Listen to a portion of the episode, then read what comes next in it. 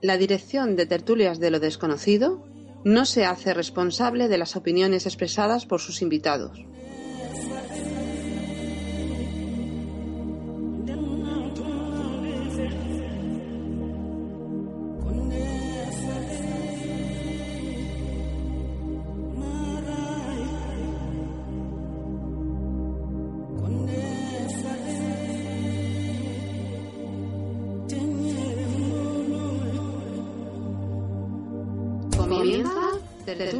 De lo Desconocido.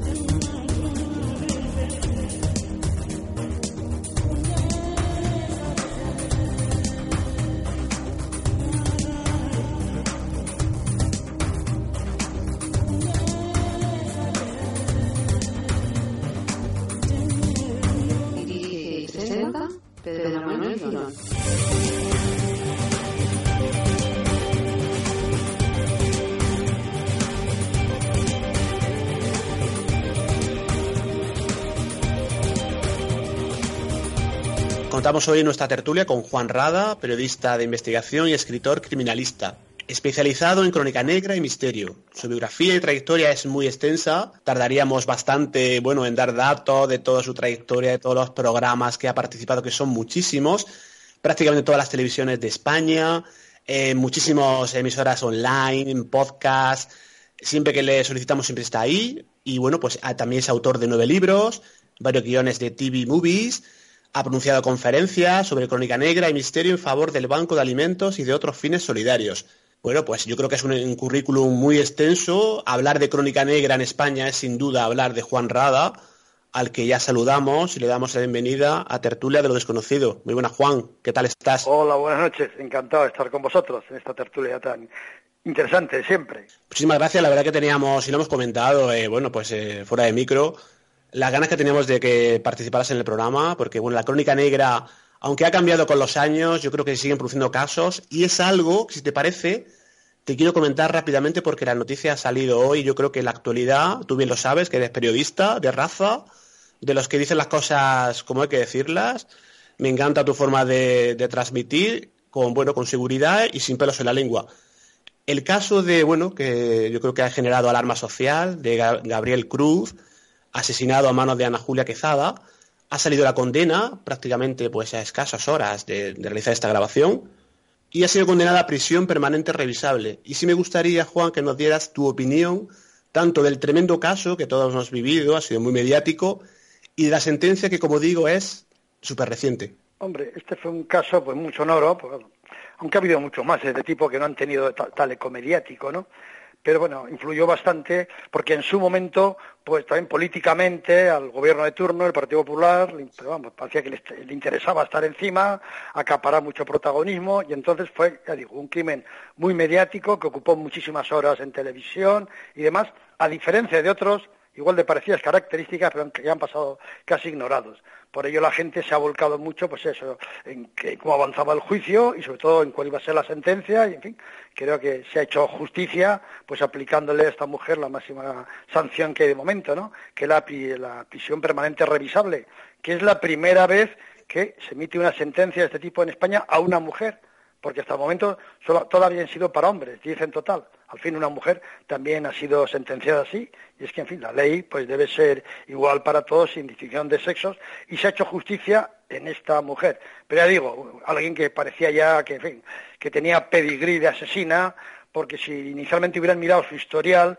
desde que aterrizó en Burgos y participaba en manifestaciones callejeras que había contra el sistema anticapitalistas en el barrio de Gamonal, sus andanzas por puticlubs, la extraña muerte de otra hija suya que no se investigó, pero que los forenses pues eh, dicen que era imposible que esa niña eh, sonámbula hubiera caído porque tenía que levantarse, atravesar la casa, mover una mesa, subirse, abrir dos ventanas y cayó haciendo ángulo al patio.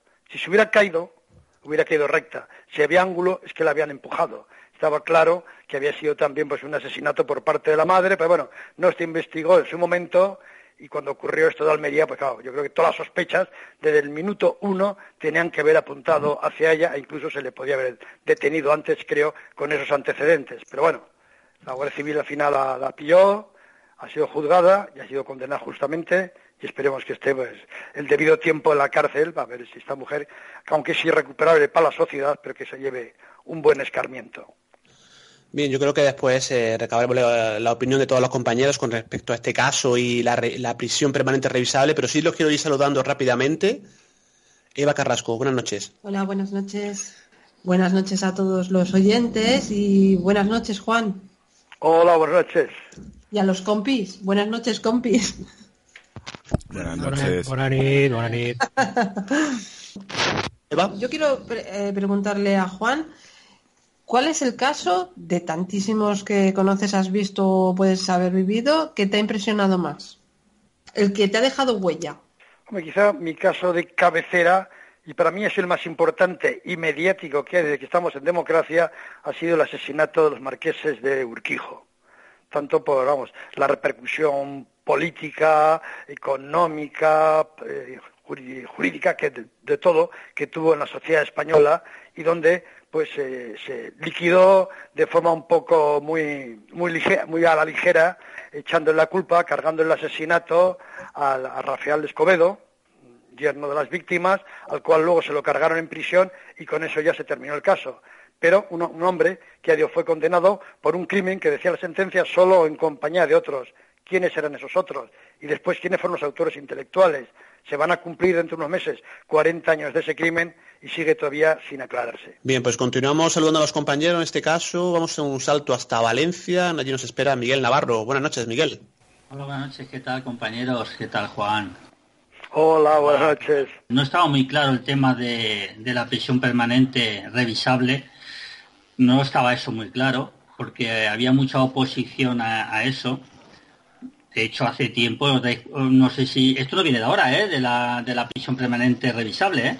viene de hace mucho más tiempo. Yo no sería revisable, yo sería permanente.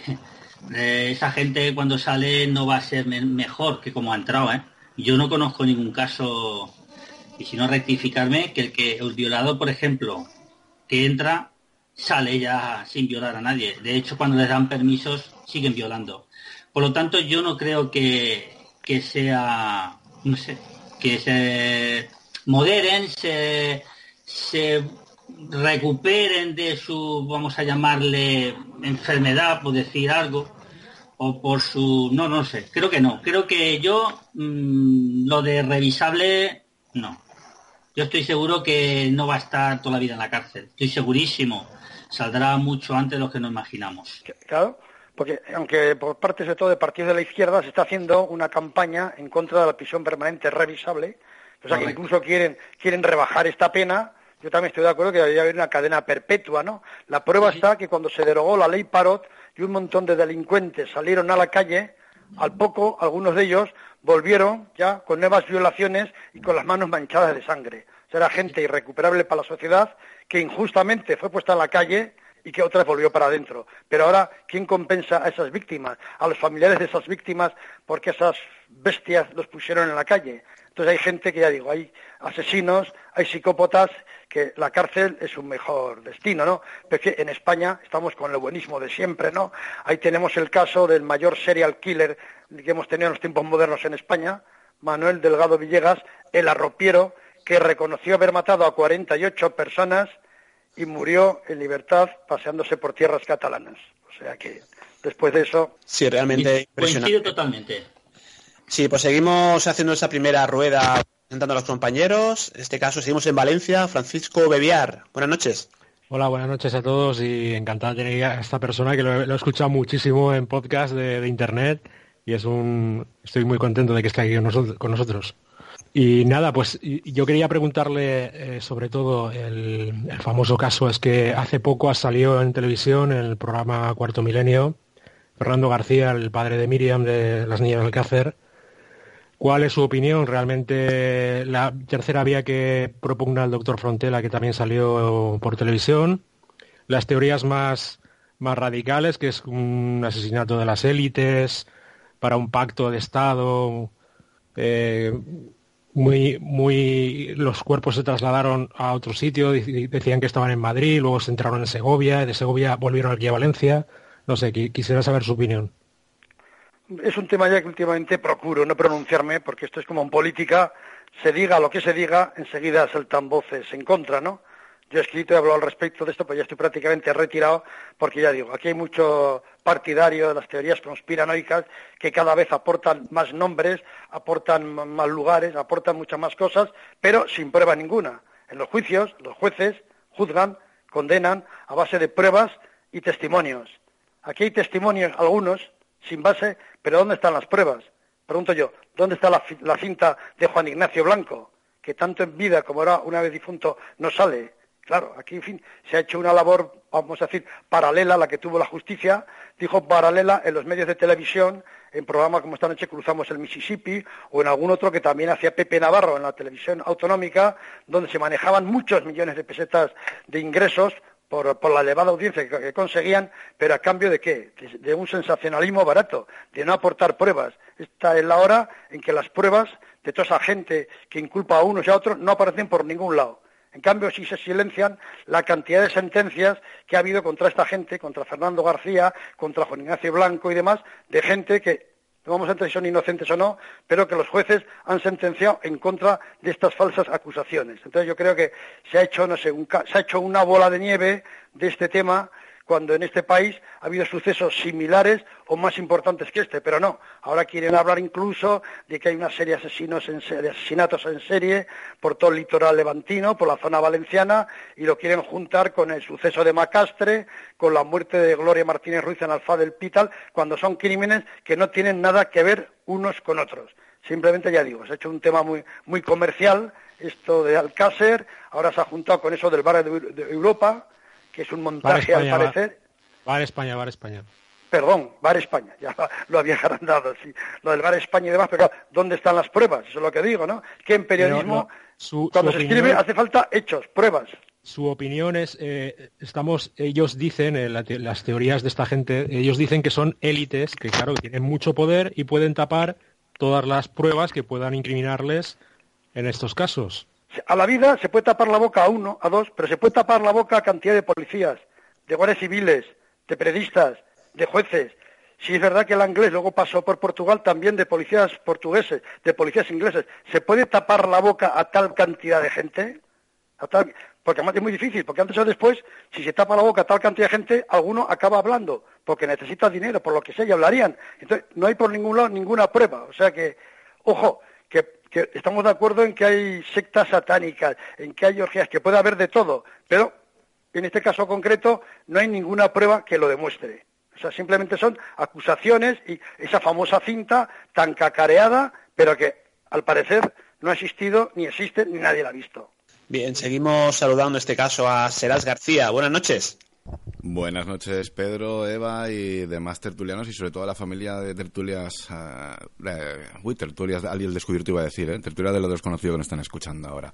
Estáis tocando un tema muy delicado y como, y como bien dice Juan, eh, el problema está con todo esto en que se ha mediatizado mucho, que de repente salen todos estos iluminados que tienen pruebas de todo y evidencias de todo, pero que nunca aportan realmente nada, y aquí lo que nos encontramos es, yo sinceramente, yo, y, con esto quiero zanjar el tema de lo de Alcácer, porque me parece que es seguir removiendo algo que ya está muy podrido y demás. Eh, yo estoy muy convencido además porque me tocó vivir en esa época cerquita por Catarroja y recuerdo muy bien todo lo que sucedió. Y yo os puedo asegurar que dos yonkis, por mucha necesidad sexual que tengan de violar, no son capaces de cometer esas atrocidades que hicieron con esas tres niñas. Quien tenga el estómago suficiente de leer el sumario eh, yo hubo un punto que tuve que parar y decir, ya no puedo leer más. Eso no lo hacen dos yonkis. Tú, un, violador, y además esto, Juan, que me corrija si me equivoco, un violador va a lo que va, comete el acto y a tomar por saco. No se molesta en hacer todo ese tipo de aberraciones que se hicieron. Y luego aparte es que eh, ahí participaron mucho más de dos personas y luego eso de que Anglés llegó a meterse en un barco y demás, yo creo que Anglés no salió de Valencia, pero ni de lejos.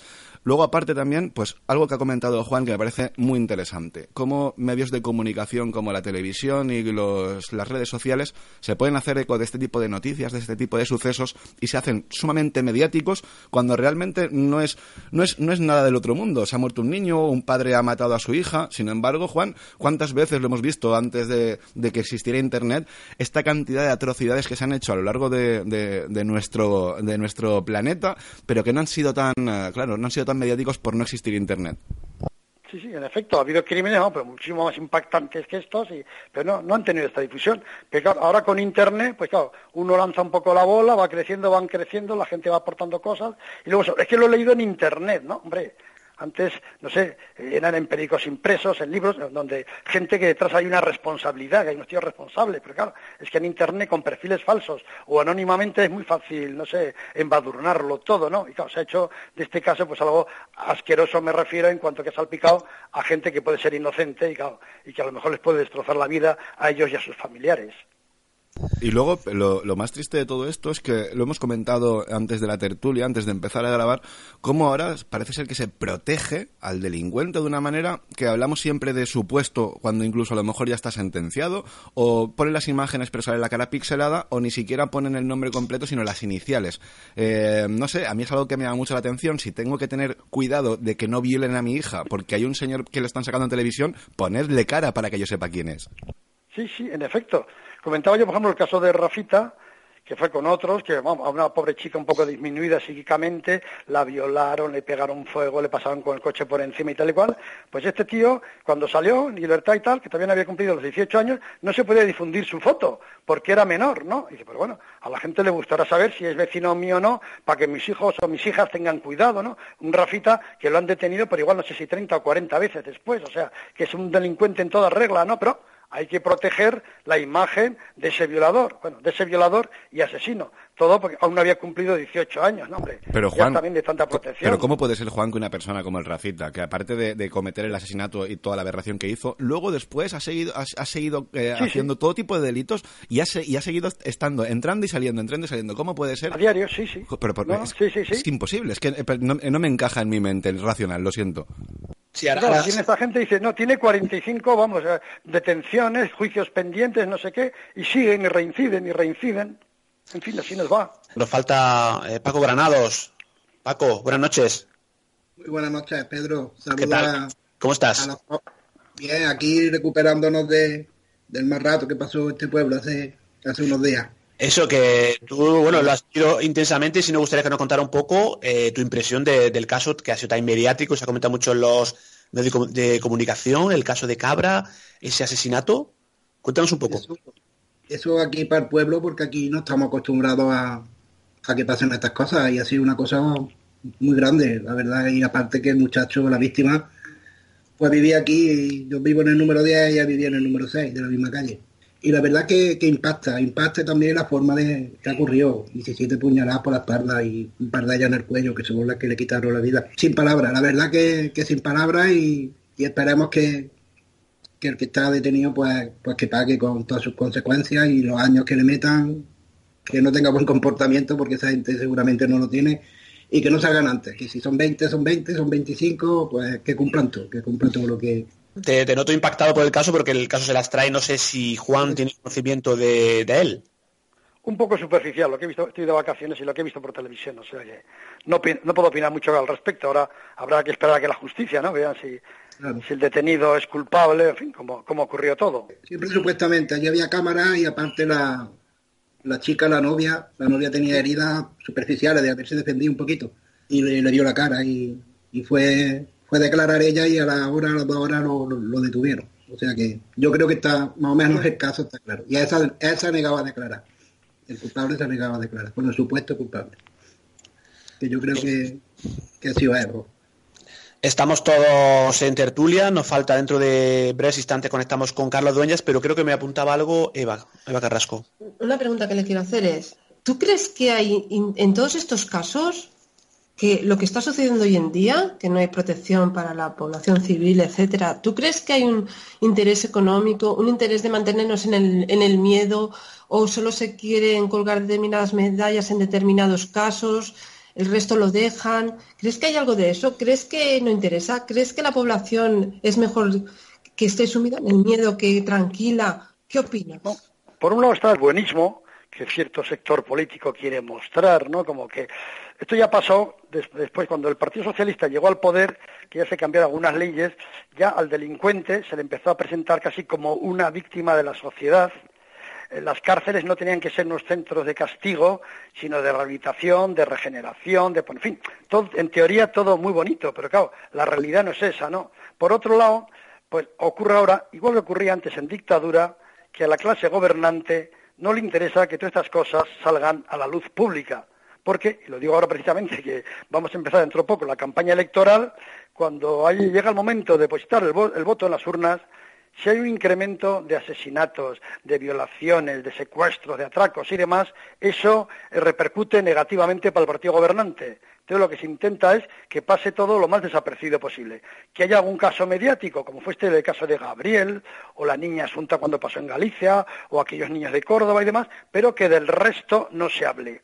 Por eso, por ejemplo, cuando el niño Gabriel, ya que hoy estamos con el tema por la sentencia de Julia Quesada, al día siguiente ya de que se detuviera a esta negra, decían otros, otros víctimas, familiares de víctimas, decían, ¿y de mi hijo qué? Pues claro, hay muchos otros hijos desaparecidos, niños desaparecidos, que las familias sufren igual, padecen igual, pero no nadie se acuerda de ellos, ¿no? O sea, y es eso, que aquí se, se dedica especial atención a algún caso concreto para acaparar todo, todo, el flujo de, de, audiencia en televisión, de oyentes en radios y demás, y el resto se ignora, ¿no? Entonces, si un caso no se hace mediático, ya digo, porque como el caso de, la, de Marta del Castillo, porque el padre ha sabido moverse muy bien y ha impactado por todos lados, o como el caso de Diana Kerr, por las influencias que tenía, por ejemplo, el padre, que era amigo del, expresidente Aznar o del ministro Aceves, pues hay otros casos pues que pasan prácticamente desapercibidos por completo, ¿no? Y es un poco lo que quiere el poder, o sea que no, porque la crónica negra no es políticamente correcta. Comentábamos antes de empezar el programa de que el caso, ahora mismo, el el caso, no podría existir porque con la ley Mordaza, la ley de protección de datos y demás no sería viable.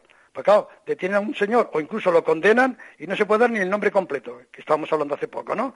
Dicen, ha sido condenado a 20 años de cárcel, Daniel P.R. O sea, hay que silenciarlo todo. No se pueden dar fotos. O sea, ya digo, había más libertad en ese aspecto en tiempo de la censura que ahora. Porque entonces, en el caso, estaba limitado igual a un crimen por semana o a dos o a lo que fuera. Pero a ese crimen se le podía dedicar toda la atención del mundo, fotos, dar en portada. Ahora, una nota escueta. Los periódicos incluso lo hacen en plan disimulado.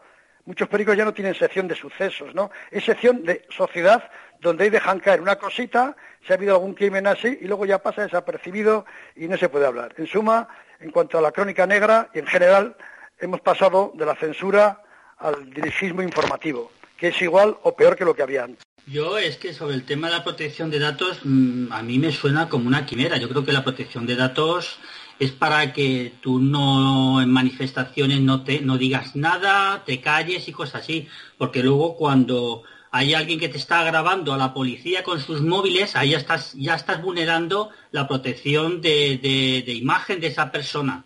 Eh, luego la prensa cuando saca eh, un audio que han grabado debajo de la mesa en una supuesta reunión, el juez lo admite como prueba. O sea, yo creo que la ley Mordaza está hecha para el ciudadano, para el que hace la manifestación y protesta por algo. Yo creo que la ley Mordaza mm, no sé, igual me equivoco yo. Perdona, Miguel, perdona, Miguel. Es que estás dando en, una clave muy interesante. Estamos hablando de, por ejemplo, que no se pueden dar datos, que por ley de protección de no sé qué, pero ¿qué hacen las empresas con nuestros datos cada vez que entramos en una red social o ah, internet, por ah, ejemplo? Ahí estamos, ahí Entonces, claro, esto, esto es muy gracioso porque, por ejemplo, yo no puedo hackearte a ti tu correo electrónico porque entonces estoy cometiendo un delito informático, pero cualquier empresa puede estar leyendo lo que tú estás mandando. Entonces, eh, eh, lo, que, lo que quiero decir con esto es que la ley no es ni igual para todos y que sobre todo ese tipo de normas es para el ciudadano y punto y ya está, para el usuario de Internet. Para luego empresas multinacionales esto no, no, no, sirve de nada. No hay protección de datos. todo, todo. Pero es que lo vulneran todo. O sea, si, si acabo de decirlo, si la prensa te está sacando una grabación y lo admiten lo primero, que hay juicios paralelos. Eso es lo primero. Los medios de comunicación hacen un juicio paralelo. O sea, antes que salga ya la sentencia, ya te han juzgado. Y ahí no hay problema. Ahí si eres quien sea, te están diciendo quién eres. Si es un asesino, no. Si es un asesino, te tapa la cara y cosas por el estilo. Yo no lo entiendo. Si hay una protección de datos, si hay una protección de imagen y toda la pesca, vamos, aquí estamos jugando. Yo creo que esto es una quimera para lo que ha comentado hace un momento. Bien, yo me a preguntarle a Juan Rada antes de pasar con Carlos Dueñas, que ya está casi preparado. Eh, Juan, en las diferencias del periodismo que tú comenzaste, que bueno, pues estaba pensando esos inicios tuyos eh, por las relaciones y hasta que consigues el primer empleo y luego más adelante todo lo que haces, pasa por distintos sitios, llegas incluso, bueno, pues al semanario del caso, que incluso llegas a ser director.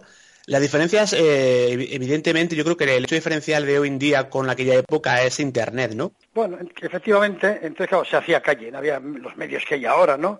De, transmisión de datos, de fotografía, entonces claro, había que, decir, venga, mueve el trasero y a la calle. Entonces había que ir a los sitios y ver, ver los hechos, hablar con los testigos, eh, comprobarlos, ¿no? Y luego escribir, ¿no? Como ahora, que se trabaja mucho con internet y entonces el periodismo ha perdido mucha calidad, ya no se va a los sitios, ¿no? Ahora ya incluso, antes, pues iba a las, por ejemplo, hablando de Crónica Negra, ibas a las comisarías de policía, a la Guardia Civil y tal, y se obtenía información a veces.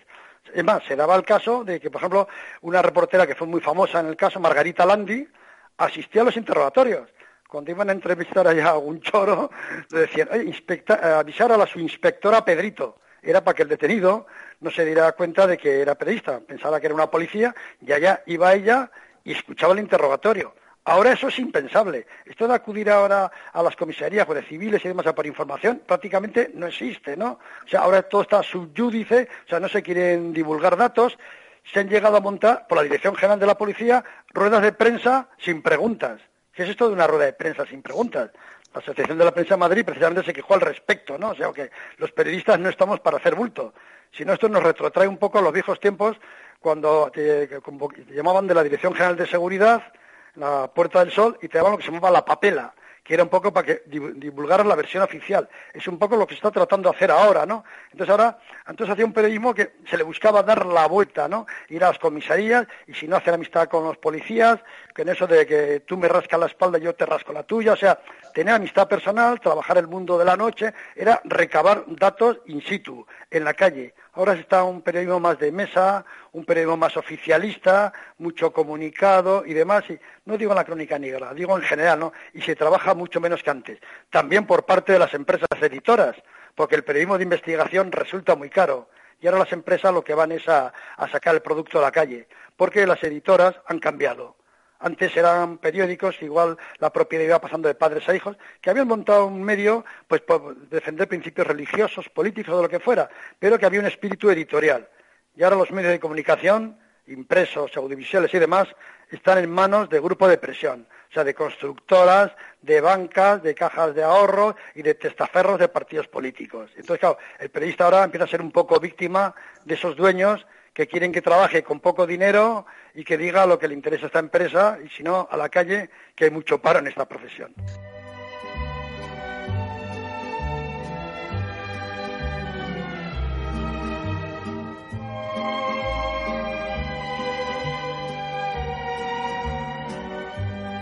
Bien, estamos en Tertulia de lo Desconocido. Vamos a intentar contactar con Carlos Dueñas en su sección habitual del cine, que siempre nos muestra películas en relación a este caso de Crónica Negra. No sé si está conectado. Carlos, buenas noches. Hola, ¿cómo estamos? ¿Qué tal? ¿Cómo estás tú? Estamos, mira, todos los compañeros habituales de la tertulia y también está Juan Rada. Bueno, pues saludos a todos y a Juan en especial también, que ya un día pasó por Tondi en su momento también. ¿Qué tal? Hola Carlos, tenemos además un programa pendiente, ¿verdad? Con un tema a concretar. ¿eh? Sí, eh, pues mira, ya aprovechando que estamos aquí, ya quedamos, eh, ya te llamaré esta semana seguramente, ¿de acuerdo? Estupendo, quedamos en ello, Carlos. Venga, gracias. Carlos, en cuanto a la, tu sección de cine, imagino que del caso de casos Crónica Negra, imagino que hay una buena representación, ¿no? A ver, claro, evidentemente. Mm, aquí lo que, lo que pasa es que nos falta... ¿Hasta cuándo dura el programa? ¿Hasta mañana? ¿Hasta cuándo? Tenemos, tenemos, tenemos tiempo, no te preocupes. Vale. Bueno, no, en serio. A ver, he tirado de clásicos, más que nada. He cogido unas cuantas películas sobre serial killers, pero bastante clásicas, que quizás están un poco olvidadas ya. Y, luego te he cogido tres películas que hablan también sobre la relación entre el periodismo y, los, los asesinos en serie, ¿no? Entonces, a ver, vamos a empezar por un clásico, evidentemente, que todos, todos esos sí tienen en común de que están basadas en hechos reales, en casos reales, en asesinos reales, ¿no? Eh, con un clásico como el, de, el Estrangulador de Boston, ¿no? O sea, todo, vamos, todo un clásico del año 68, dirigida por Richard Fleischer, y que, bueno, hace un, repartazo tremendo con Tony Curtis, Henry Fonda, George Kennedy. Y es una película eh, que a pesar de que ya tenga unos cuantos añitos ya, eh, más de 50 añitos ya, eh, es una grandísima película. No ha pasado el tiempo mal para ella. Yo la aconsejo, evidentemente. El título ya te dice dónde ocurre y de qué va, ¿no? El estrangulador de Boston. y, bueno, pues nos habla la historia de Robert de Salvo, vamos, o sea, un, un serial killer que, bueno, que mm, pues que una cosa que sí que es verdad, Pedro, que supongo que esto lo habéis hablado entre vosotros, evidentemente, que me llama la atención que todas las películas de asesinos en serie, todas empiezan un hombre de aparentemente vida normal. Todas empiezan por eso. Y es curioso, porque todos los asesinos en serie aparentemente son personas normales, ¿no? Eh... Da mucho miedo eso, ¿eh, Carlos? Mm, sí, sí, sí, no, pero es curioso porque... ¿Pasarlo? Re, no, repasando, repasando sí. un poco todas las, las, pelis que estaba preparando, es que todas empezaban igual. Un, un, hombre aparentemente normal, con su vida cotidiana, casado felizmente y con una vida tranquila y funcionario, no sé qué, con su tienda. Y de repente, pam, te mata, te estrangula, te degüella. Eh, bueno, es curiosísimo ¿eh? el dato este. Eh, otra película, si quieres, vamos a ir eh, tirando para adelante. Bueno, evidentemente hay una película que a mí me gustó mucho, que es Los asesinos de la luna de miel. Esta película también es del año 69, también tiene unos cuantos añitos y te habla de una pareja que se conoció por un anuncio y, y bueno, bueno, una pareja mmm, increíble, o sea, esta, esta historia. Es una, una, historia buenísima, una película no muy conocida, americana, un poco de serie B, no tiene un, gran reparto, son todos actores desconocidos, quizás eh, no llame mucho la atención, pero es un peliculón, yo os la aconsejo y se dedican a matar a más gente. Ellos, pues entre ellos se están como, como se quieren mucho, pero se dedican a, a contratar con más gente a, a, través de los anuncios y a matarlos a todos, ¿no? O sea que, y esto, esto es un caso real también, ¿no? Que ocurrió en Estados Unidos. Eh, es muy aconsejable esta película. La aconsejo para toda la gente que no la ha visto. Una más, a ver, una más modernita, sí que todo el mundo ha visto, y que, y que quizás, eh, bueno, hay que, hay que tocarla, evidentemente. Me refiero a la película Monster, ¿no? Que fue, bueno, de hecho, eh, esta película tuve una, la suerte eh, de coincidir en el 2004, en la Berlinale, que yo estaba concursando con un cortometraje, en Colors. Y estuve la suerte de coincidir esa semana con, con, esta película Monster, también con Robin Williams, que estrenó la de esta que hacía de, de que revelaba fotos, no me acuerdo del título, un, tío que también era un psicópata también. Y la verdad es que esta, película, eh, cuando la vi el día de la premiera allí en Berlín, pff, sinceramente es de esas películas que a los tres segundos dices, esta tía va a ganar el Oscar. Entonces, porque bueno, es increíble, increíble, increíble su maravillosa. Charlize Theron, es, eso para mí fue el personaje de su vida mía que ha hecho peliculones y lo que le queda por hacer que es muy joven pero yo creo que esa película, como esa, no va, no, no, nunca lo va a abordar. Y nos habla pues la historia de una prostituta que, que bueno, que tiene una relación con una chica también con problemas familiares, lesbiana, y que a través de aquí, pues bueno, es una chica que fue condenada a muerte, eh, Alien Burno se llama, el, personaje real, y que, bueno, que ella, pues bueno, de alguna forma mmm, mata, mata, mata a los clientes, eh, que pocos se, se, vamos exceden no en, en exceso del en el en el eh, bueno pues cuando quedan con ellos para, para, para, hacer el servicio sexual no entonces cuando ella, ella, considera que se exceden claro eso es un poco relativo no entonces pero bueno ella los mata directamente. Es una maravillosa película dirigida por Patty Jenkins otra mujer fantástica y es otra que recomiendo eh, otra gran película si quieres mira esta es una de las primeras películas en las que ya supuso el antes y el después, ¿no? De un director que pasó de hacer películas de serie B a hacer El Señor de los Anillos, ¿no? A Peter Jackson me refiero, ¿no? Que en 1994 eh, dirigió Criaturas Celestiales, una gran, grandísima película que descubrió él a, a Kate Winslet, la, la de Titanic, por sí. la Rose, ¿no? Y que, y que bueno, nos cuenta la historia de, bueno, de dos hermanas que se, que se cargan a su madre y que ellos también, y bueno, pues es una película además está, está toda rodada de una forma que no, en ningún momento no es una película de terror, parece una película muy mágica, ¿no? Muy, muy élfica, ¿no? Está todo contado como un punto de vista desde, desde la protección mental que hacen ellas para, para intentar eh, no darse cuenta de lo, que, de lo que han hecho, ¿no? Y es todo como muy Mm, bueno, la fantasía de esas dos hermanas, ¿no? Jóvenes, ¿no? Pequeñas que, que matan, que asesinan a su, madre, ¿no? Eso también está basado en un hecho real. Y ya por último, sobre casos reales, te voy a contar dos. Una que os contaré un par de cosas que interesantes y otra española, que a mí también me gusta hablar recién español. Em, ya sé que hay muchas más, es que hay, hay 500, lo que pasa es que no podemos estar aquí tanto rato. Em, vamos a hablar, por ejemplo, de una película que a mí me encantó, mm, 1986, Henry, Retrato de un asino. Te habla de la historia de Henry Lee Lucas, bueno, que un tío ya que, siempre ha estado trapicheando en la cárcel para aquí y para allá, y bueno, es un tío que, es eso, es un tío muy normal, que además es que está filmada de una forma muy fría, filmada de un punto de vista bastante objetivo, y es tremenda, es tremenda. Es una película que se rodó eh, bueno, en 16 milímetros, el formato inferior al 35 milímetros, que es el que vemos en el cine, y que un productor avispado, eh, bueno, pues tuvo a bien hincharla, digamos, el hincharla es el, en el argot de cine es como que mm, es como hacer una copia de VHS a beta, ¿no? Antes, ¿no? ¿Os acordáis, no? Pues esto es coger el 16 milímetros e hincharla a 35 milímetros. Es, como hacer una copia para que se pueda proyectar en salas comerciales, ¿no? Y fue a raíz de eso que, bueno, que es una película en, el Festival de Cannes eh, estuvo censurada, tiene secuencias que nunca se han llegado a ver de esa película, de lo fuerte que son tiene incluso una secuencia bastante divertida, entre comillas, no sé si se puede decir divertida, en la que hubo, una denuncia de la marca Coca-Cola porque el protagonista, después de, matar a, una de sus víctimas, va a la nevera y abre, la, nevera y se toma una Coca-Cola con la sangre más fría del mundo. Y se demostró, se demostró detrás que estaba Pepsi, ¿no? Para, para relacionar a los, a los locos con la Coca-Cola, ¿no? O sea, y esa es una historia muy curiosa que poca gente conoce, ¿no? En el Festival de Cannes estuvo eh, bastante, se habló bastante de ello.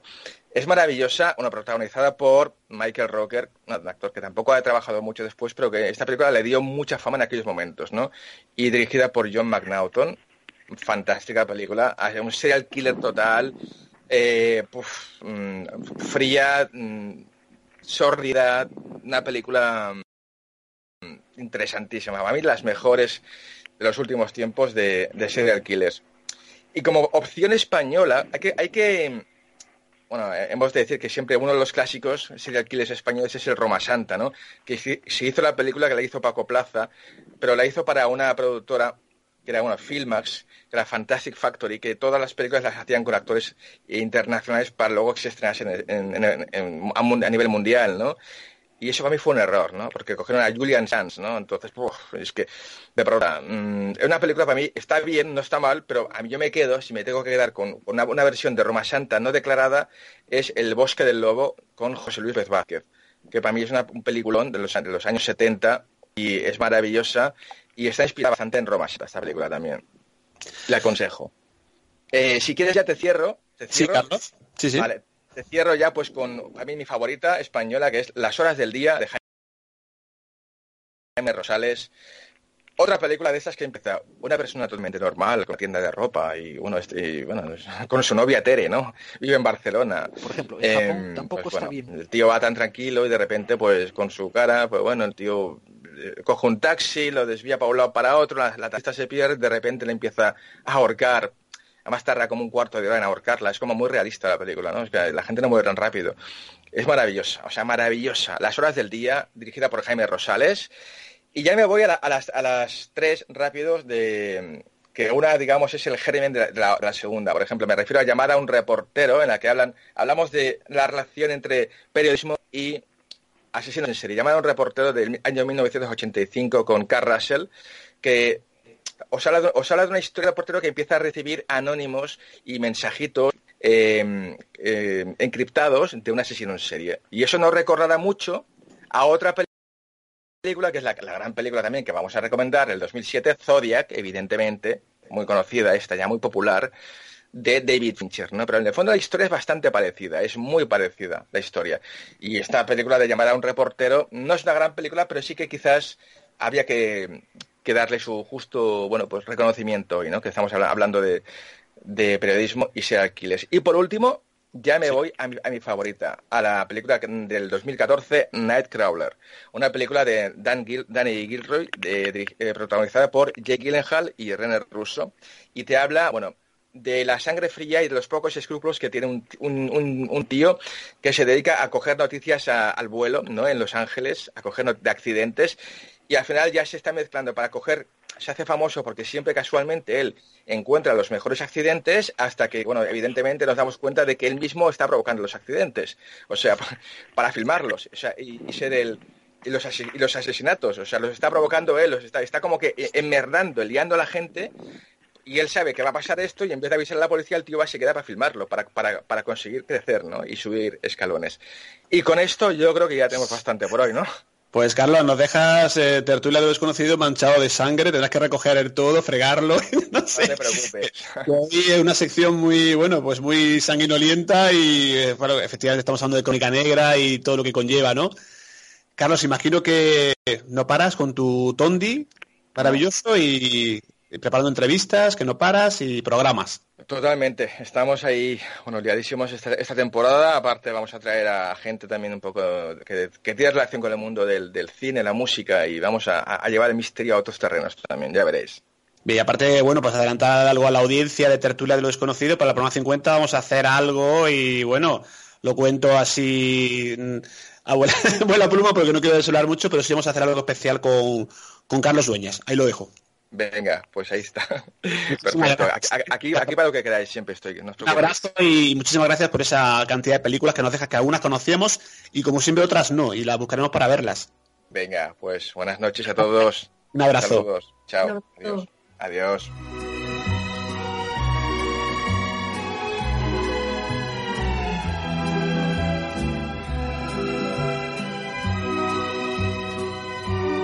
Bien, continuamos nosotros con la tertulia. Estamos con Juan Rada, nuestro invitado especial. Él ha hablado de una película americana, Los asesinos de la luna de miel, donde el protagonista, el asesino, es un tal Raymond Martin o Raymond Fernández. En realidad ese hombre se llamaba Ramón Martínez Fernández y era de Granada. Era un granadino y es el asesino de los corazones solitarios en Estados Unidos. Es más, bueno, este es un hombre, vamos, hizo aquí la guerra civil en el bando franquista, durante la guerra mundial fue espía de los aliados, aquí a favor, vamos, y luego marchó a Estados Unidos, se casó, ya estaba casado aquí en España, ya había abandonado a la mujer con cuatro hijos, pero allá, polígamo, se casó con otra, Jane Thompson, y la trajo aquí a España para que conociera a su otra mujer y la asesinó fue la primera de las 20 víctimas que tuvo este hombre en compañía de, su amante, ¿no? Eh, fue juzgado, vamos, un juicio muy impactante en el año 49 y él y su amante fueron condenados a, la silla eléctrica.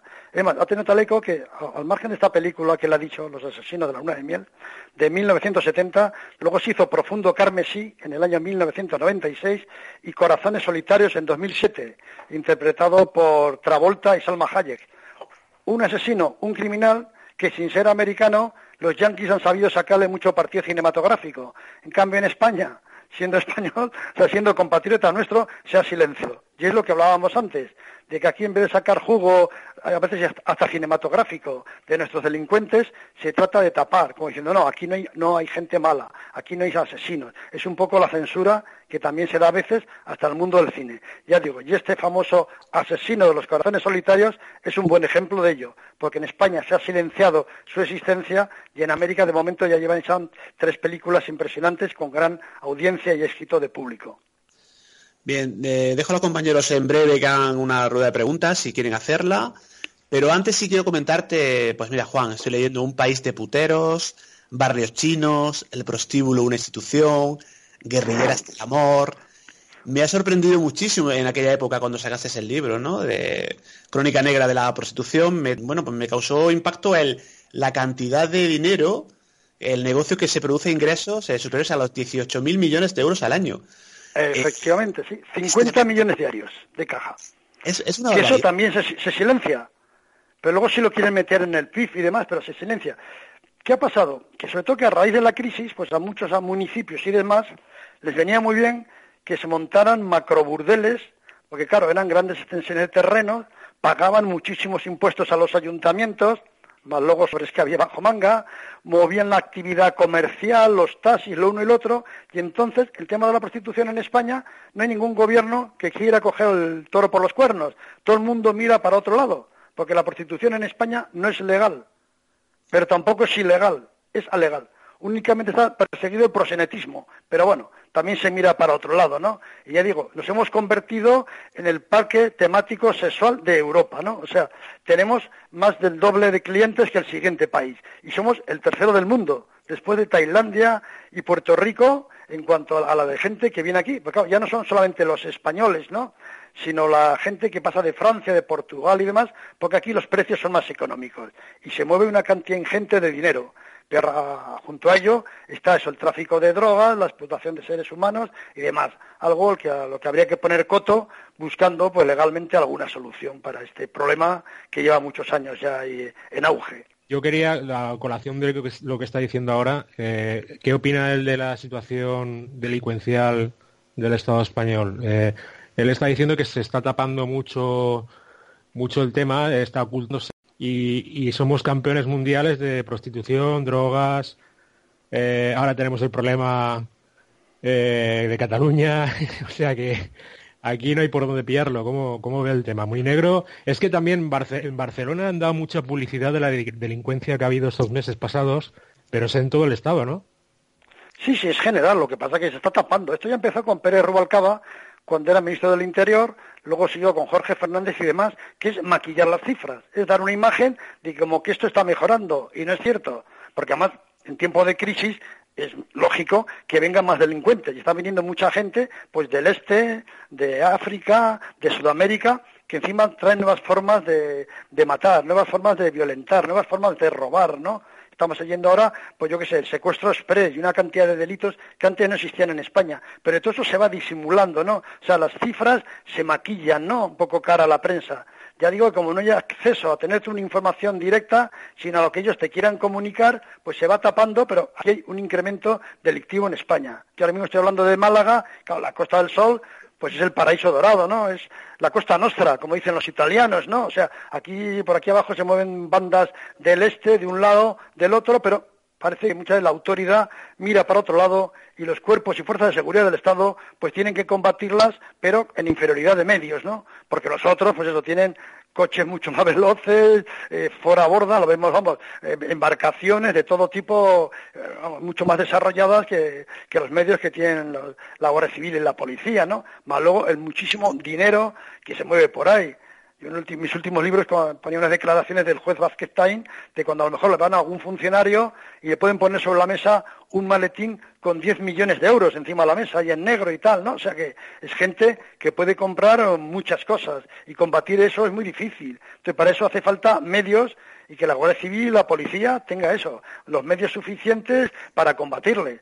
Y no que, no sé, que a veces incluso luego salga el ministro Marlasca pues criticando a la Guardia Civil, como pasó el otro día, por la actuación en Barcelona, ¿no? Yo creo que a los medios, y a la policía, y a la Guardia Civil, y a las policías autonómicas deben tener el respaldo por parte del gobierno central y dejarse tanto de politiqueos y de querer dar buena imagen y de buenismo y sobre todo de falsear cifras. Es decir, Juan, que aparte de, del buenismo y todo esto, también en todo, en, en, estos casos está implícito un tema económico, ¿no? Claro, bueno, es que, es que, se mueve muchísimo dinero, vamos. no, no, y claro, es que es como lo, que estamos hablando de la Costa del Sol. ¿Qué no se mueve aquí? Pero claro, como está Gibraltar al lado, ¿no?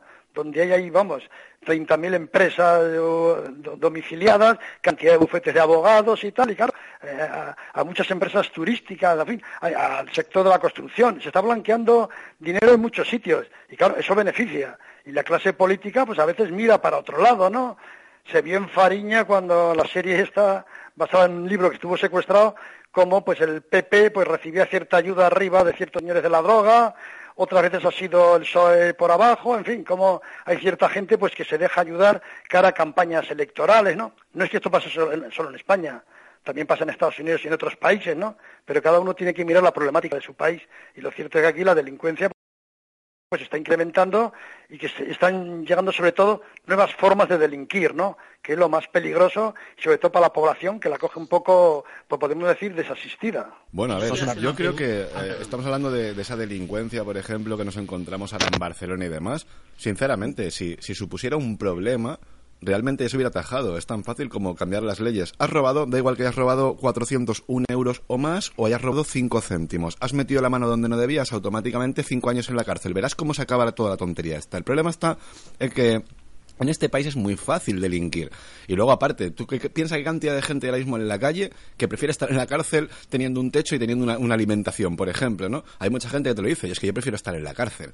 Vale, entonces, el problema está en que para nosotros lo que, para, lo que significa un gran problema, que es que, por ejemplo, mi madre tuviera que viajar de Valencia a Barcelona para coger un barco e irse hasta el norte de Italia, de repente mi madre me pregunta, oye, pero tú, tienes amigos por Barcelona, ¿cómo está el tema para que yo vaya con unas maletas? Hasta ese punto de alarma social estamos creando con algo que realmente si quisieran atajarlo los ayuntamientos acabarían con ello.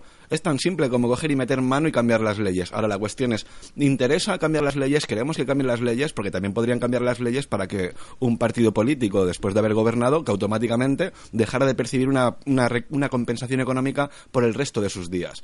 Esos aforados que tenemos también. ¿Interesa cambiar las leyes? Claro que no interesa. ¿Por qué? Porque en el momento en que se cambien las leyes hay que empezar por los políticos, que son los más eh, que nos están robando, son los ladrones más grandes que tenemos en este país y al fin y al cabo son los que están diciendo o decidiendo si quieren que haya delincuencia en las calles o no. Lo siento mucho la expresión y, el comentario, pero, pero es mi, humilde opinión.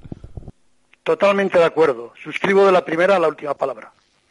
Entonces, el, poder está en convivencia con, la delincuencia y toda la gentuza que hay aquí. Claro, es que la ley, la legislación, ¿quién hacen? Los políticos.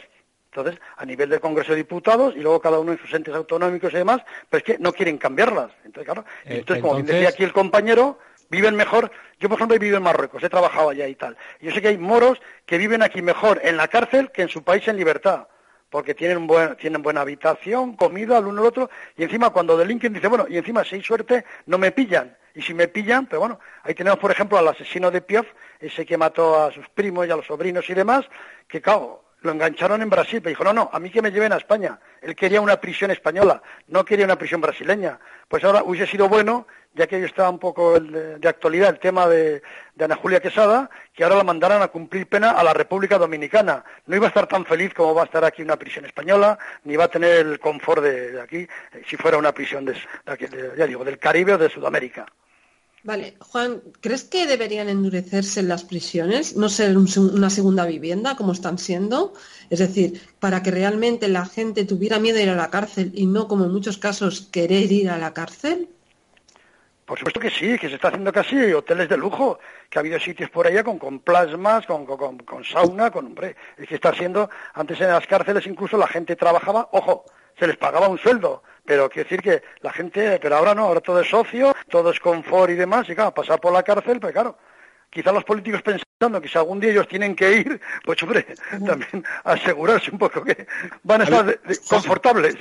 ¿Algún caso, Juan, en el cual ha habido algún político que ha inaugurado una cárcel y luego ha, estado en esa prisión? Efectivamente, sí, sí, claro, claro. Y, luego, claro, y luego que si el tercer grado, pero como, se hablaba antes, ¿cómo a un violador, a un señor de esos, a un se le puede dar un, permiso de fin de semana? Porque si sale a la calle y sale sin una peseta encima, pues va a asaltar a quien sea, para robarle y comprarse una dosis o va a violar a una chica o lo que sea. O sea, es que tienen un gran peligro esa gente que sale de fin de semana o otros que van, sí, que salen ocho horas de día, luego van a dormir a la cárcel, pero que están cumpliendo parte de la pena en libertad. Y esa gente vuelve a delinquir, ¿no? O sea, que me refiero a violadores, asesinos y demás. Sí, hay un caso aparte de Málaga, precisamente, un bueno, pues un violador múltiple que dentro de poco, si no ha salido ya, está a punto de salir de la cárcel. También es un caso además, claro, dicen, hablan de castración química, no, no, si la violación no está abajo, la violación está en la cabeza. Entonces, claro, a un hombre, salvo que le pudieras cambiar la mente, su cerebro de violador no hay, no, tiene arreglo posible, no, volverá a violar en cuanto esté en libertad. Sí, eh, Miguel, Miguel Navarro, que antes eh, querías intervenir.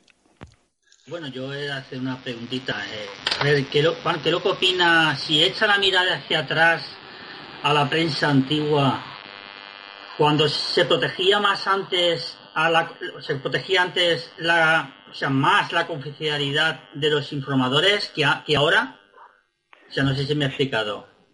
O sea, que al informador se le protegía más antes que ahora, porque sabemos que ahora eh, sabemos perfectamente, yo lo sé perfectamente, que te coge al periodista y le saca automáticamente quién ha informado.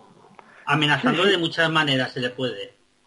Sí, antes en eso el, periodista estaba más protegido, ¿no? No había las coacciones que hay ahora, ¿no? Es que incluso igual, ahora incluso que entren en la redacción, han entrado a cogerte los móviles, amenazas de todo tipo y demás, entonces el, informador hoy en día estaba antes desprotegido, ¿no? Porque quieren que suelte la fuente, ¿no? Antes habíase dicho que era que antes la muerte que la fuente, ¿no? Pero vamos, parecía que estaba como más protegido el periodista para guardar su secreto profesional, ¿no? Ahora parece que no, o sea que todo es válido de contar de que jueces muchas veces al servicio de los políticos, no, no directamente, pero sí de causas políticas, pues vayan contra la prensa, ¿no? Interesa quién ha dicho esto, por qué lo ha dicho y demás. En fin, sea... pero, pero, Juan, se supone que la prensa es libre, ¿no? Se supone que la prensa debe eh, plasmar en papel o en digital hoy en día lo que es la realidad no lo que los políticos les manda. Está claro que el político le va a apretar las tuercas, le va a decir, si te pasas conmigo, no, vas, no te voy a dar la acreditación para entrar a este evento o lo que sea, eso está clarísimo.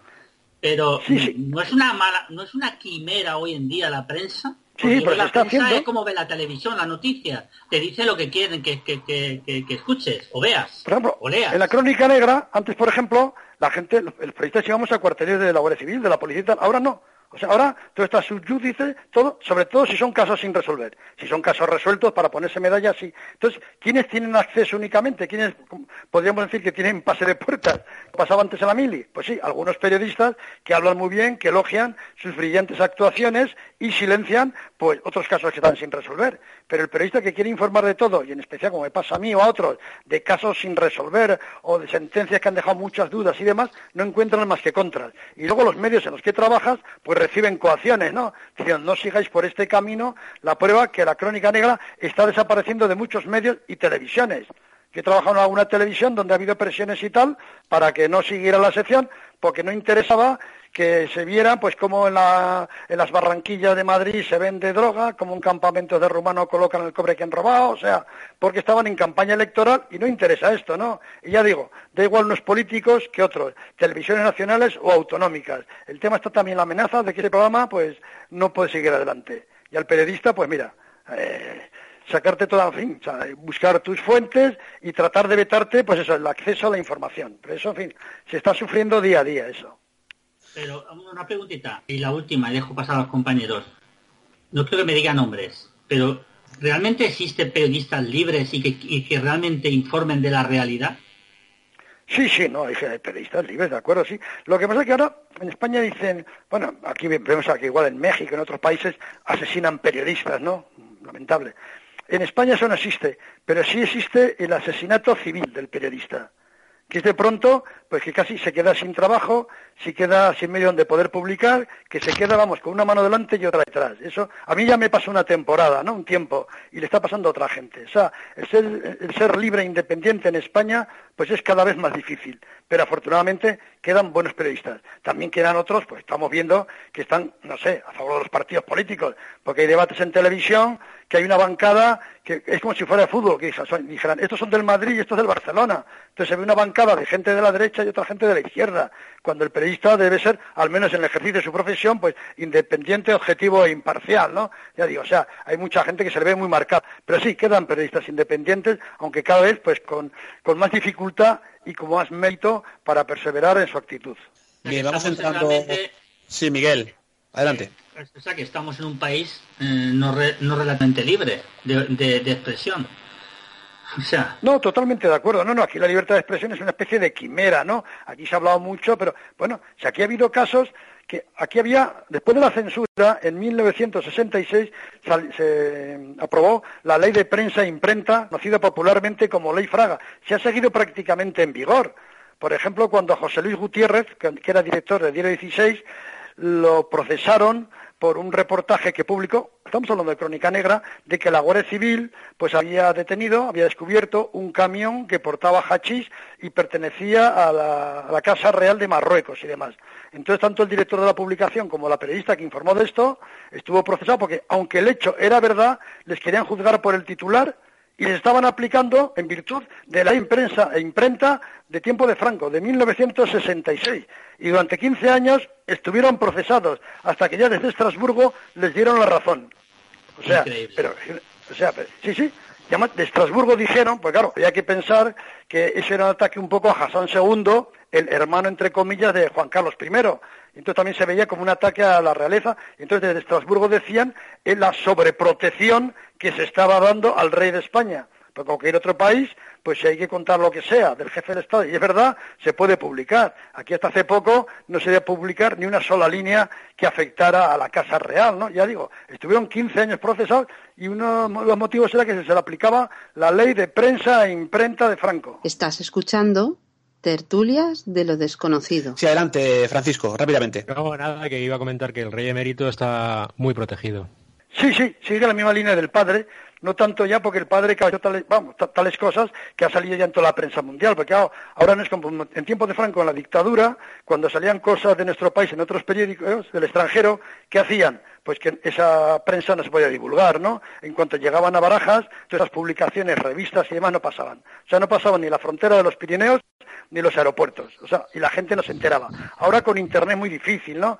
Porque el tema, por ejemplo, de cuando lo de Corina, todas estas cosas, ha salido en la prensa inglesa, alemana, el uno el otro, ¿y qué pasa? Que ahora con Internet ya es imposible de frenar. Entonces ya han salido cosas de Juan Carlos, por muy protegido que estuviera, pero claro, han tenido que salir, porque a nivel de prensa internacional ahí está y con Felipe pues, está llevando el rey, su majestad una línea también prudente y demás, pero efectivamente hay una sobreprotección sobre la Casa Real. Bien, estamos en tertulia de desconocido, entrando en la recta final, como decíamos. Y yo quiero hacer una pregunta rápidamente a Juan, antes de dar paso una última rueda a todos los compañeros. ¿Qué te pasa con Facebook, Juan? Bueno, lo, de siempre, que aquí te, por todos los lados te censura. En Facebook me hace gracia que tiene un puritanismo exagerado, ¿no? Entonces eso se aprovecha mucha gente que por envidia o porque no está de acuerdo con lo que tú opinas o con lo que sea, pues ¿qué te hace? Que te, denuncian constantemente, ¿no? A mí me acuerdo que la primera sanción por, era un tema de Corina, precisamente, ya que acabo de citarlo. De Corina y Juan Carlos era una portada de interview, pero la, la, reproduje la portada. Pero en esa portada salía en un rincón así una participante en Gran Hermano con los pechos al aire porque estaban, no sé, en espacio libre. Bueno, me denunciaron inmediatamente, me cerraron, me sancionaron y demás. Se lo comenté al grupo Z, lo que me había pasado. Z se quejó a Facebook, Facebook le pidió disculpas, pero a mí nadie me... O sea, no me abrieron la, el Facebook y ya me quedó como antecedente, con lo cual cuando me vino la siguiente denuncia, pues ya me cayó la sanción. Entonces, claro, ya ha llegado un momento que no puedo publicar ni fotos de crímenes ni de nada porque me advierten, o sea, veamos, eh, yo qué sé, un, ¿Qué fue? Un tío asesinado, que una mujer asesinada, que prácticamente no se le ve nada de nada, pero claro, que está igual con la falda un poco medio levantada y tal, y ya recibo la advertencia de que sido denunciado y, que retire la foto, y vamos, quiero decir que, en fin, pero ya digo, es que es una moral también ultraconservadora, que no se puedan dar portadas de periódicos o revistas que están en la calle y que los niños cuando pasan al lado del kiosco lo ven, y en Facebook no se puede dar, pero lo malo es también de mucha gente que son auténticos inquisidores del siglo XXI. No, y lo curioso que en Facebook no puedes publicar una foto de, una, de unos pechos, de una, de una mujer, pero luego en el telediario a las 3 de la tarde estás comiendo y estamos viendo, pues hemos visto imágenes pues de bombardeos, de gente reventada, de, o sea que es esa, esa doble moral, esa realmente nos conduce a una sociedad un poquito extraña todo esto, ¿no, Juan? Sí, sí, sí, claro. Es que, como dicen, la, las redes sociales son la libertad, la libertad. A veces es el, libertinaje. Yo comprendo que lo, que, que lo controlen, pero claro, que controlen todo, ¿no? Porque a mí, eso, una vez por una manifestante que había enfrente al Congreso de Diputados, porque una de ellas se le veían los pechos, por eso me sancionaron. Me tuvieron un montón de semanas sancionado, ¿no? Y en cambio yo he visto en Facebook como, no sé, vamos, violación, he visto las cosas más horrorosas y entonces se ve que escapa a los controles de Facebook que como nadie lo denuncia, pues sigue ahí en la red, ¿no? Entonces, no sé, yo creo que, eso debería ser otro tipo de control y no solamente cuando la gente denuncia, gente ya digo que lo hacen por envidias o por temas políticos o por lo que sea, porque les caes gordo, ¿no? Sin más. Hacemos una última rueda. Eva Carrasco. Pues a ver, Juan, eh, mi pregunta es, ¿por qué siguen saliendo violadores, pedras, asesinos a la calle y nadie lo está impidiendo? Bueno, pero ellos cumplen, claro, estamos hablando de la legislación que lo hacen los políticos. Y es una vez que cumplen con esa historia, claro, que además no es cuando cumplen la pena entera, sino cuando ya han cumplido un, tercio de la pena ya pueden empezar a salir, que se disfrutan del tercer, de fines de semana, luego que disfrutan del tercer grado y luego quedan en libertad. Ha habido, ya que antes ha hablado el compañero Carlos de películas de asesinos en serie, aquí ha habido asesinos en serie como La Ropiero o el Matamenos, que decían los forenses que si volvían a la calle volverían a matar. Pues da igual, en cuanto cumplían 25 años en un psiquiátrico o en una cárcel, ¡pum!, salían a la calle. De hecho, que la Ropiero salió a la calle y el Matamendigos, al que yo conocía personalmente, había miedo, porque ya iba a cumplir también los 25 años, iba a salir a la calle y había miedo por parte de gente de que en su momento lo había denunciado. A una mujer que tras ser violada y tal, mm, escapó con vida, lo denunció, fue testigo en el juicio y sabía que iba a ir a por ella, ¿no? Porque iban a poner en libertad. En, este caso del Matamendigos hubo suerte de que murió en prisión, ¿no? Pero si no, ya digo, salen a la calle y efectivamente, pues como pasó con, toda esta gente cuando la ley paró, que a los pocos días volvían otra vez con las manos manchadas de sangre. Sí, serás García. Bueno, estáis tocando unos temas muy interesantes, como, como bien dice Juan, con la doctrina Parrot, pero yo haciendo un pequeño hincapié ¿no? a esa pregunta que, le acaba de formular Eva a, Juan, hay que pensar una cosa, es que hoy en día los niños acceden a Internet eh, en internet tú puedes ver un vídeo de YouTube de un videojuego, puedes ver cómo se viola en grupo a lo mejor a una cabra y luego se despelleja y se despedaza. Con esto para que nos entendamos, ¿no? El problema está en que si consumimos esa pornografía o ese erotismo o esa violencia sexual ya desde muy jóvenes, pues lógicamente cuando tienes 12 o 14 años te apetece hacer lo que tú has visto en esos vídeos. De hecho, hace dos días salía una publicación en las noticias de un niño de 14 años había violado a, un menor, menor que él de 14 años, en un cuarto de baño de un colegio, ¿eh? ya entre niños, por ejemplo, ¿no? Yo con esto, ¿qué es lo que quiero decir? Que, a ver, eh, en un principio la educación de los padres con el tema de Internet, el, el que el que, por ejemplo, también Internet tuviera un, un límite, ¿no? Porque, claro, nos encontramos ese arma de doble filo, pero volviendo al tema, por ejemplo, que también me, gustaría rescatar de toda esta cuestión de por qué no hacemos nada. Si aplicáramos, por ejemplo, el código de Hammurabi, estos antiguos textos mesopotámicos, donde se habla ni más ni menos que la ley de Talión, imaginad que por alguna de aquellas el gobierno central europeo o aquí en España dijeran durante un año se va a aplicar la ley de talión a todo delincuente. Tú has violado, te van a violar. Tú has robado, te van a cortar las manos. Tú has hecho esto, te van a hacer lo mismo. Estoy seguro que los índices de criminalidad pero descenderían a niveles desorbitados. No nos lo podríamos ni creer. El problema está en que no interesa que las leyes se modifiquen. Está muy bien que todo, porque todo esto hablamos de negocio, hablamos de cada vez que hay un asesinato, cada vez que hay algo, siempre luego hay un mecanismo de sistema por detrás. Todo eso es dinero, hablamos de dinero. Al fin y al cabo hablamos de negocios. Da igual que se viole un niño o que se despelleje una persona o se corte la cabeza, por ejemplo, como, como ha pasado hoy en las noticias que hemos visto, como se, como se llega a encontrar una persona una cabeza. Hemos llegado a un punto... Y era, y era, y era, la, era la mujer que había asesinado al hombre. O sea, no es violencia de género, ¿no? Tanto que dicen de violencia de género. No, pero, pero perdóname, Francisco, por favor. pero, que al hombre, la corta la cabeza y se da a la vecina. No, no, Bebiar, pero, pero no nos confundamos. Es que eh, en las noticias salía esa primera noticia y salía como suceso, como algo, como, como bien puede contar Juan eh, en, las crónicas negras, ¿no? Sin embargo, acto seguido, la siguiente noticia ha sido un que ha matado a su mujer y ya era violencia machista. Y dices, bueno, ¿y lo anterior no era violencia feminista? Eh, es que, ¿qué tontería es esta de ponerle términos? Eh, claro, claro. Luego te, luego te montan, luego te montan una huelga por el cambio climático de la Tierra. Organizada por una niñata que está controlada por los de arriba, que esa niña no sabe ni, lo, que es un cambio climático a la pobre. Y la, y la criminalidad campa a sus anchas. Hay una manifestación contra la criminalidad, contra el aumento de pedofilia que hay, que también ha salido en las noticias, que ha aumentado, un se ha triplicado en, en cinco años, creo. Sí, sí, sí. Igual que se habla mucho de violencia de género y tal, pero por ejemplo no se habla de las madres que matan a sus hijos, que son hay muchas más madres que padres que matan a sus hijos, ¿no? Pero eso se silencia, por ejemplo, ¿no?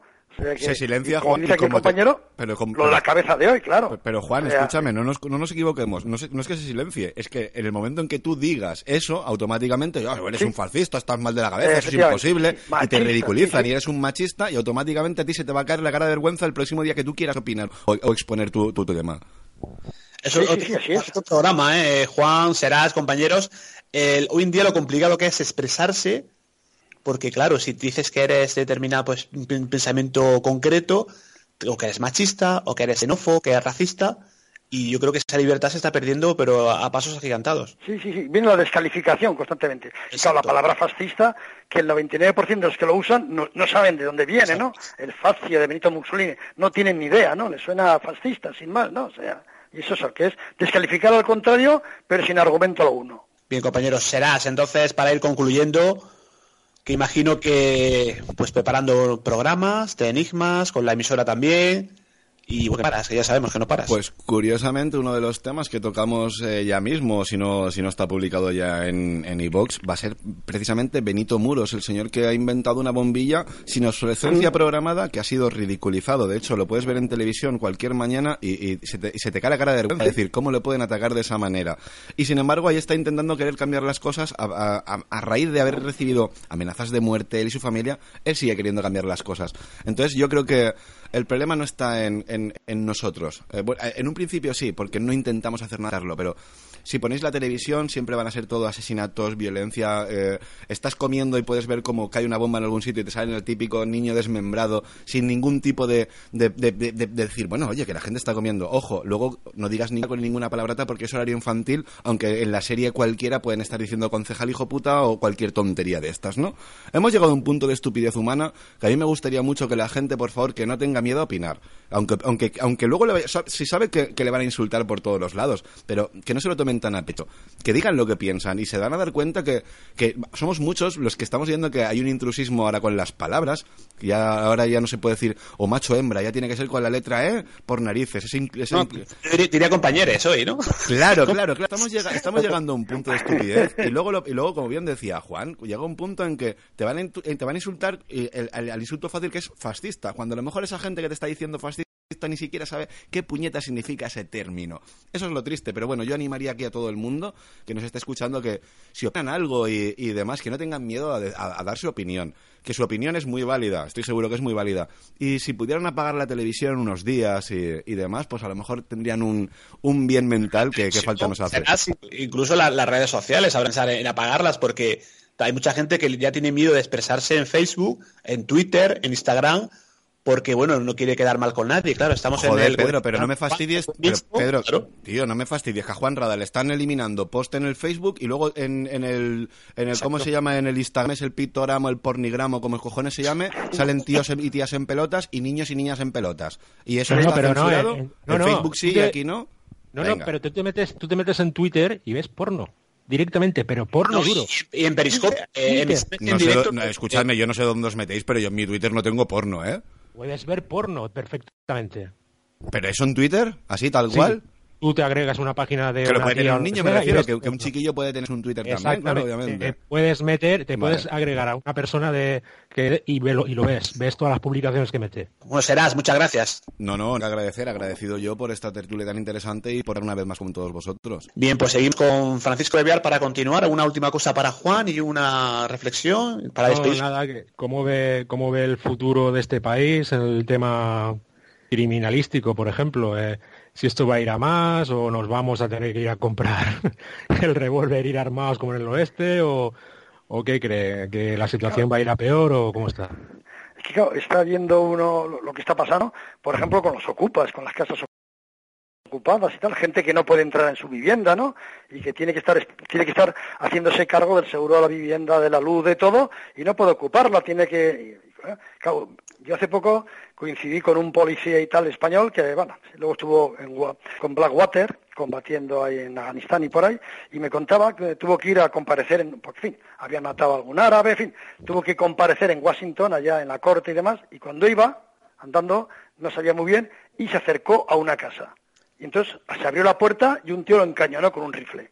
Entonces te dijo, mire, disculpe usted, yo soy español, eh, antes era policía, ahora soy, eh, soy mercenario, vengo a declarar aquí, que no sé dónde está la corte y tal, y, ah, tranquilo y tal.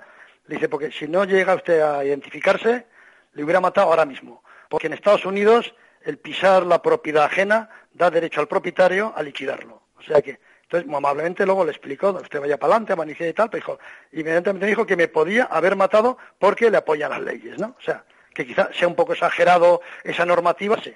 Estamos hablando de un país donde hay licencia de armas y todo el mundo puede defenderse. Pero claro, no podemos, luego decía, claro, ¿y en España qué pasa? Que llegas esta noche a tu casa, te la han ocupado y no puedes hacer nada de nada, ¿no? A pleitear y demás. Gente que a lo mejor se ha pegado cinco años sin poder llegar eh, a volver a su casa. Y mientras pagando hipoteca, gastos de comunidad y pagando todo. Claro. y si tú- Vemos ya si- esos casos, Y si tú agredes a lo ocupa, encima tú te vas a la cárcel. efectivamente. Y si contratas a algún grupos de esos que hay con FED, exboxeadores y gente de lucha libre y tal, que por la fuerza han evitar que entren esos, esos intrusos, no, no, eres un delincuente casi tú, ¿no? O sea, claro, es que estamos, se está produciendo ya, y luego los narcopisos, y a ti te, toca un vecindario con narcopisos o con prostíbulos, o lo que sea, que a las cinco de la mañana te tocan el timbre, escándalos. claro. Me, estáis sirviendo la sangre, Pedro. Haz, una, alarma social ahora mismo con todo Hay barrios de Valencia que son guetos. Claro, claro. de Valencia que son guetos. Se nos queda... ¿Cómo se arregla eso? Al que le toca, le toca, ¿eh? Se nos quedan muchas cosas en el tintero. Tengo apuntadas miles de preguntas para, para Juan, pero no tenemos tiempo. Eh, Francisco, muchísimas gracias, que te tienes que ir a trabajar. Sí, sí, esta noche a, mis queridos chispazos ahí a pegar chispazos. Venga. que se te dé bien. gracias, gracias. Bien, nos falta Miguel Navarro. Bueno, eh, yo primero quiero agradecerle a Juan su sinceridad y su presencia en este programa. Eh, y luego desde aquí apoyar a todos los periodistas que no se dejan manipular por los políticos, que sean lo que tienen que ser, periodistas. Informar de la realidad y no de lo que le dicen que tienen que informar. Gracias, pero como he dicho antes, aquí la libertad de expresión haga acá. Sí, visto sí. Miguel, pues muchísimas gracias, eh. hasta la próxima, que será prontito. es un placer, ya sabes que me tienes aquí para cuando me necesites. Adiós, pues, amigo, adiós. Vamos para finalizar con Eva Carras, después con Rada. Bueno, pues que yo creo que nos quieren llevar así, que, que nos quieren tener como sumidos en el miedo, alocados. No, no interesa lo bueno, interesa lo malo. Deberían, lo que yo voy a decir es así, deberían existir más Juan Radars. Espero que salgan muchos Juanes Radars. Sí, personas que hablen claro, que ya hoy en día, pues lo que decíamos antes, del periodismo está prácticamente, son rara avis las personas que se expresan con esta, bueno, con esa facilidad, con esa contundencia, hablando claro, sin pelos en la lengua, que es algo que le caracteriza a nuestro, a nuestro invitado, a Juan Rada. Es, los medios, lo que hablamos, es el control de los medios, ¿comprendes? Entonces, claro, el periodista está sumiso al medio, el periodista come de, su profesión. Y si te dicen que hoy, que hoy no es, ahora no es noche, sino que es mañana, o hoy tienes la puerta, ¿no? Pues, pues buenos días en vez de buenas noches. Claro, pero eso no es, vamos. No, y realmente es un poco patético eh, ver cómo si pones un canal determinado ya sabes lo que vas a escuchar de ese periodista, si pones una, radio ya sabes la tendencia política. Realmente hay muy, muy pocos periodistas que, que, bueno, que hablen, que piensen realmente, bueno, pues que viene un poco por el interés general, no solamente por la, por el, partido político, están, bueno, por los grandes medios de comunicación que ya sabemos eh, muchas veces a quién, a quién pertenecen, ¿no? Yo creo que Juan, que va, vamos a tener que invitarte de nuevo a Tertulia de lo Desconocido porque se nos quedan muchas cosas pendientes. Claro, es que son los problemas de los políticos y también la, sumisión a las audiencias, ¿comprendes? Realmente también lo que están es audiencia y por medio punto más, entonces quieren audiencia, audiencia y claro, ¿qué pasa? Que se impone luego la telebasura, ¿no? Y programas serios que ha habido buenos igual de Crónica Negra, pero claro, yo he participado en algunos que no podían competir con Gran Hermano y demás, porque claro, entre dos, eh, claro, si de un Gran Hermano se hace un 40% él solo de audiencia, en cuanto haya algunos más de esa noche, se comen casi toda la audiencia y al programa igual de Crónica Negra, que hay que investigar, que hay que trabajarlo, que hay que dedicarle tiempo y dinero, pues luego tiene poca audiencia, lamentablemente, ¿no? Y eso va en detrimento de que la sociedad española esté informada, porque hay, hay un principio que es conocer el crimen es la mejor forma de combatirlo pero es algo que los políticos tratan de evitar, que estás informado. Y luego los medios, pues si no hay audiencia, pues también no interesa. no, recuerdo pues eh, recientemente un programa que veíamos, recuerdo Eva, que veíamos cada, pues, cada, cada noche, ¿no? Que era en el canal 13, creo que era detrás de la verdad. Sí, sí yo, yo participado en ese programa. Sí, sí tú tu participación y realmente pues desapareció de la noche al día exactamente, bueno, pues 13 pertenece a la conferencia episcopal, este grupo, y no sé qué pasó que se lo quitaron el plumazo. Sí, sí. Y yo también salía los domingos por la noche, salía en Historias de Malos, un programa que presentaba Marlasca en la sexta, y también, vamos, en la segunda temporada desapareció. En Telemadrid yo intervenía en un programa tras la pista que estaba bien, pero como dependía también del gobierno autonómico, del PP, había campaña de elecciones y demás, pues igual no interesa que salieran las cosas feas que ocurren en Madrid y que ocurren en todas partes, ¿no? Pero es eso, que o por causa de los políticos o porque no se consigue la media de audiencia que interesa a la empresa, pues van cerrando los programas de Crónica Negra y ahora los crímenes se están reduciendo un poco pues a, los programas de, la mañana, ¿no? Porque son una especie, a los magazines, al show, ¿no? que son unos casos un poco impactantes, pero que no son programas de pura crónica negra donde se siguen casos desconocidos y demás, donde se va únicamente eso, pues eso, oye, a lo de la cabeza que, queda muy bien o o a lo de Ana Julia Quesada, ¿no? Pero otros cientos que hay de desapariciones, de muchos casos, con gente que sufre porque no sabe nada de seres queridos y demás, eso no se toca en los medios, lamentablemente. Bueno, espero que la gente se dé cuenta de que nos tienen engañados, sobre todo eso, que la gente se entere de que hay las vamos, que no se dice la realidad de las noticias y que lo que no conviene no sale, que todos intereses y nada más. Efectivamente, pues Juan, muchísimas gracias por tu primera participación en tertulia, espero que no sea la última.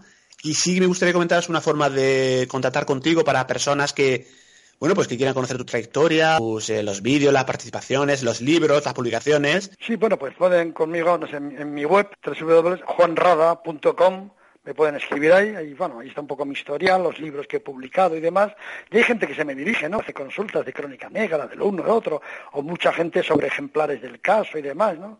Precisamente ahora un poco, hablando ya del caso, en mi último libro he publicado Complot Escarlata, una historia de los últimos años, y protagonizado por un periodista del caso, no es que sea autobiográfico y tal y cual, y entonces pues a todos los eh, lectores que tengan interés en esta historia, eh, sobre, publicado en el caso, ya digo, pues si lo piden a la editorial Terranatio, se les envía un ejemplar original del caso de los años 50, 60, 70 un original de esos amarillentos, pero que bueno, a la gente muy mayor le puede traer recuerdos o a la gente joven, pues ver cómo era aquel caso en rojo y negro que se editaba y que llegaba a alcanzar tiradas igual de casi medio millón de ejemplares en una mañana por crímenes como el de Jarabo. Ya digo, ejemplares que se regalan con mi libro Complot Escarlata sobre asesinatos de la España reciente. No, hay un, nombre muy sugerente, ¿no? Complot Escarlata, eh, objetivo la Moncloa, igual que Pedro Sánchez, que dentro de poco estamos en campaña, así que... Efectivamente, pero lo consiguió. Efectivamente. Bien, pues eh, Juan, lo he dicho, muchísimas gracias y hasta la próxima ocasión que esperemos que sea pronto. Un abrazo. buenas y criminales noches. Muchas gracias. Buenas noches. Buenas noches. Adiós.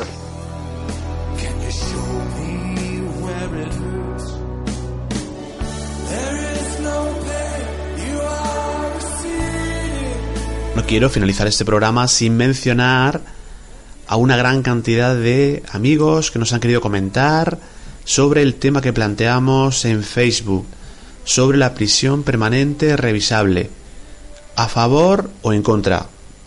Pedíamos opinión para Tertulia de lo Desconocido, para este programa en el cual hemos tenido invitado a Juan Rada y teníamos que comentar evidentemente la sentencia en el caso del pequeño Gabriel a la cual, bueno, pues la acusada ha sido condenada a esa prisión permanente revisable. Estamos hablando de Ana Julia Quesada. Así que bueno, pues paso rápidamente a leer algunos de esos comentarios.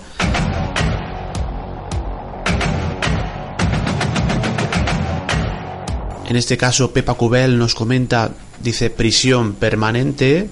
María Izquierdo dice permanente. A la vista está que no se reinsertan. Ana Sierra Méndez, además de la reinserción, hay que pagar el daño que se ha hecho y quizás le faltaría vidas para hacerlo. Desiree Acosta nos comenta a favor. Seguimos con los comentarios, en este caso es Maika García, sinceramente sin revisión. Estos psicópatas no se reinsertan nunca y nada de privilegios que se pudran en la cárcel. Manerarias nos comenta permanente. Los pedófilos no cambian de gustos. Seguimos con los comentarios. En este caso es Dolores Carmona. Dice permanente, o sea que se pudre allí y nada de revisar. Vemos que la gente está bastante, bueno, pues alterada con este caso y que es un, bueno, pues son temas que realmente nos tocan la fibra sensible. Seguimos con los comentarios. Gonzalo Sáenz de Villaverde dice permanente y perpetua estos demonios no pueden salir de la cárcel jamás. María Granado nos comenta a favor y que no salga nunca. No soy partidaria de la pena de muerte, pero sí de la cadena perpetua porque no tienen derecho a matar a nadie. Continuamos con el comentario de Óscar Fábrega. Calahorro dice a favor. Hay gente que no debe pisar la calle. La pena de muerte me parece incluso más humanitaria. Con Chamate Sanz, permanente por supuesto y para lo que le quede de vida, que se pudra entre rejas. Javier Sánchez Barba dice a favor por las víctimas y por el gasto que supone mantener a psicópatas y violadores. Nos comenta Paqui Molina, dice cuando las víctimas salgan de donde están, entonces que salgan ellos. Marítima Gómez dice depende del delito cometido. Fina Morales dice en caso de asesinato, sí, permanente. Rosario Liébanas, a favor de que se pudra en la cárcel. Esta persona, entre lo entrecomillado de persona o bestia, hasta la misma muerte, hasta la misma muerte es demasiado buena para ella. Chelo nos comenta Perpetua. Estefanía Pozo dice a favor. Realmente hay muchísimos comentarios. Hemos visto que es un tema que a la gente le enerva, le preocupa y como decimos otras veces genera esa alarma social que bueno pues es el nombre también de otro programa que hacemos en el grupo TDLD y que tocamos temas realmente crudos. Seguimos con los comentarios, leemos algunos más. Rosa María López dice, sería mejor quizá la inyección letal, el paredón o garrote vil, porque de esa manera sus vidas acaban como a los que se las hayan quitado. No es justo que uno esté en la sombra y el asesino viva a cuerpo de rey. Con ciertas medidas duras creo que pensarían más antes de actuar. Es una opinión. Seguimos con este caso con Jorge Barroso. En ciertos casos a favor, por supuesto, pero cuidado con querer llevar esta condena a temas más estrictamente políticos, como los chicos de Alsasua o con lo del juicio del proceso. Bueno, yo creo que no tiene, no tiene nada que ver, estamos hablando exclusivamente de la prisión permanente revisable en casos muy crudos y que todos sabemos de lo que estamos hablando, el caso del pequeño Gabriel, el caso de Diana Kerr, en el cual, bueno, pues es un asesinato vil, en el cual hay un dolor, un sufrimiento terrible que causa no solamente a las víctimas, sino también a los familiares. Terminamos con un último comentario, en este caso es Nancy Brito, dice, permanente del cementerio no se sale. Bien, pues estos son... Hay algún comentario más en otros, eh, bueno, en otros grupos que hemos compartido, pero yo creo que esta es una representación bastante extensa de lo que opina la gente en general, que sabemos que este tema, bueno, aunque a nivel político también se intenta, pues a veces, según estemos en campaña y utilizarlo como arma electoral, es un tema que a la gente hemos visto que le, bueno, pues les preocupa y les apasiona por igual. Así que nada, ahora sí, vamos a concluir este programa número 49, que hemos tenido invitado a Juan Rada con el resto de compañeros. Así que hasta una próxima ocasión, se despide de todos vosotros, vuestro amigo Pedro Manuel Girón, buena estrella para todos.